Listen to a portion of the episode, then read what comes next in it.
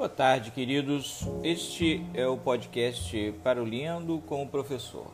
Hoje, no episódio número 6, é, tentando apresentar uma hermenêutica do fenômeno religioso de linha pentecostal. O objetivo desse episódio é oferecer a vocês alguns critérios é, para a análise que vocês farão nos seminários que se seguem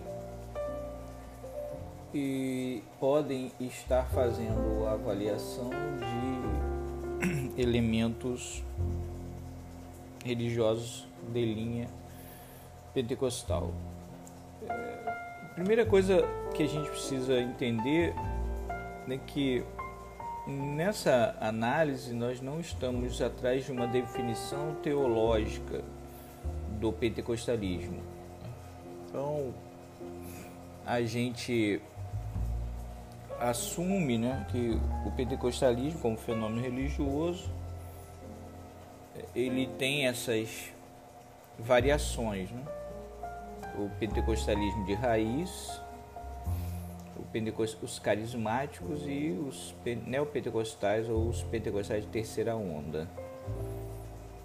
E em tese, a definição de pentecostal que a gente adota para essas análises que a gente faz é o de uma cosmovisão. Né?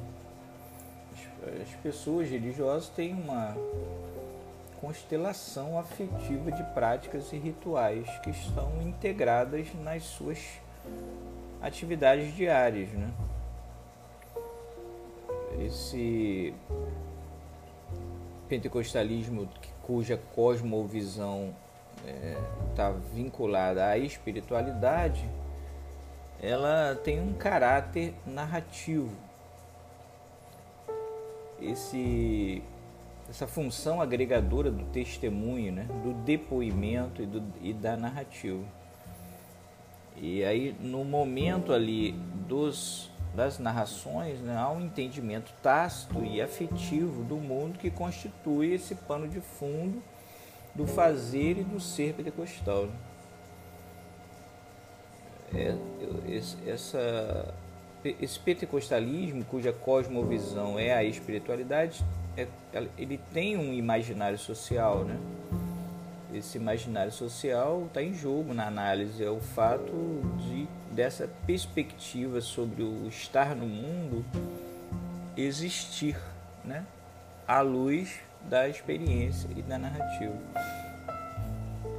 Então, é, se a gente entende cosmovisão como um sistema de crenças fundamentais pelo qual vemos o mundo e nossa missão e futuro dentro dele, essa é a definição do Outros né? no On World Views né? sobre as cosmovisões. Né? A gente vai entender ali que o pentecostalismo ele possui uma cosmovisão é, que pode ser é, assim, avaliada da seguinte maneira: primeiro, uma abertura radical para Deus. Né? Enquanto teólogos de linha conservadora é, vivem num mundo né, em que todos, todo o sobrenatural precisa de uma explicação, porque o sobrenatural é uma imanência de Deus dentro das leis da natureza. Né? O, a cosmovisão pentecostal ela está sempre numa postura aberta. E essa postura de abertura, de uma revelação continuada,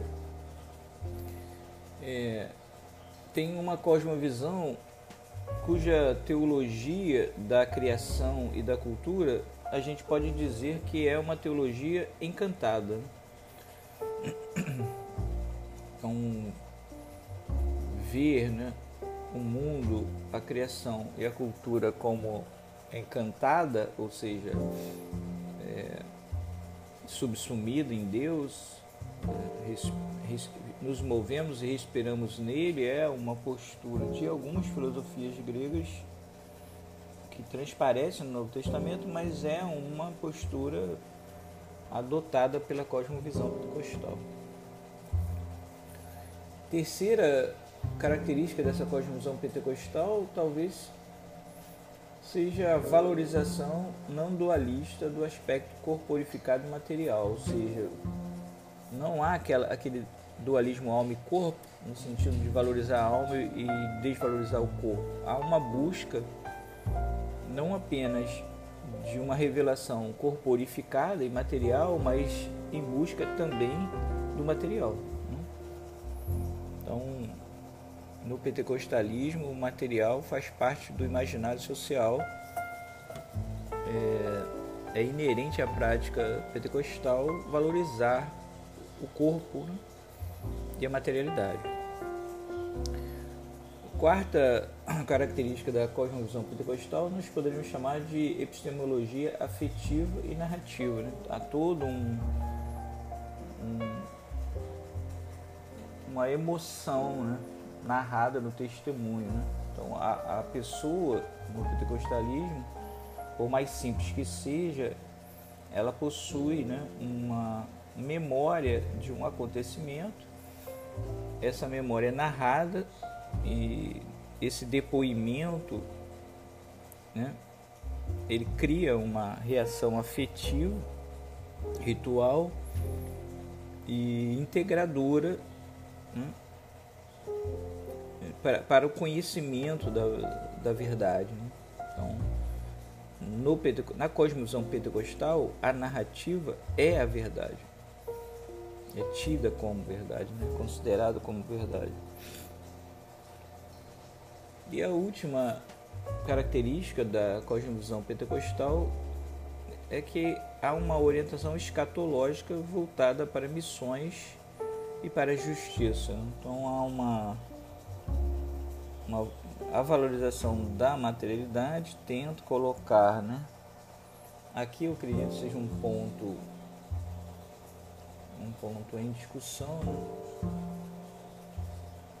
As vozes de baixo numa posição de proeminência. Então você, você quebra todas as, as cadeias aí de dominação quando o indivíduo, por mais simples que seja, mais pobre ou onde que, de, qualquer que seja a comunidade que ele pertence, quando ele diz Deus me disse que, sinto de Deus que, essa afirmação ela se ela corrobora para uma uma mudança né, no status quo. Né? A justiça aqui no sentido de hum, estar mais próximo de, uma, de um igualitarismo e de um movimento em que o menor se torna é, importante. Eu questiono muito o quinto ponto do, do Smith, que é o livro que eu estou avaliando aqui para vocês, né? Porque a hierarquização da espiritualidade, para mim, é uma característica fundamental da cosmovisão pentecostal. Há espirituais e há mais espirituais e há menos espirituais, e nesse sentido essa justiça colocada aqui como uma contracultura né, em que a, a, voz de base se torna é, importante na narrativa né, da sua experiência, é, na minha opinião, ele entra um pouco em xeque. Mas a, eu não nego jamais que no pentecostalismo há uma abertura radical para Deus. Né? A revelação continua em, sendo acessada e ela irrompe por meio de uma teologia encantada da criação e da cultura que valoriza né, o aspecto corporificado e material da experiência cristã. E esse conhecimento a gente pode, pode chamar de epistemologia afetiva e narrativa. O ato de contar a bênção né, é uma epistemologia da narrativa e, esse toque do Espírito Santo seria esse saber afetivo né? na experiência narrativa do pentecostalismo. É, em relação à nossa matéria, é, eu acho que vale a pena a gente entender, né? É, como essas, essa cosmovisão se manifesta. Então, se vocês quiserem né, é, abordar a análise de vocês por, essa, por essas categorias da cosmovisão pentecostal que o Smith apresenta no Thinking on Tongues, né, pensando em línguas, vocês podem fazer isso. Né? Há uma abertura radical para Deus, há uma teologia encantada da criação e da cultura nesse discurso que você está apresentando, há uma valorização do aspecto corporificado e material, há uma epistemologia afetiva e narrativa. Aí você pode perguntar se há uma orientação escatológica, né? ou seja, se há uma abertura para o futuro que modifique a, a circunstância do indivíduo. Né? Eu acho que quase sempre o milagre o fará, né? Então, é, esse assunto foi dado ontem na hermenêutica. Eu espero que vocês comparem aí esse esse nosso bate-papo aqui sobre a cosmovisão pentecostal e a hermenêutica né, do fenômeno religioso pentecostal apresentado ontem.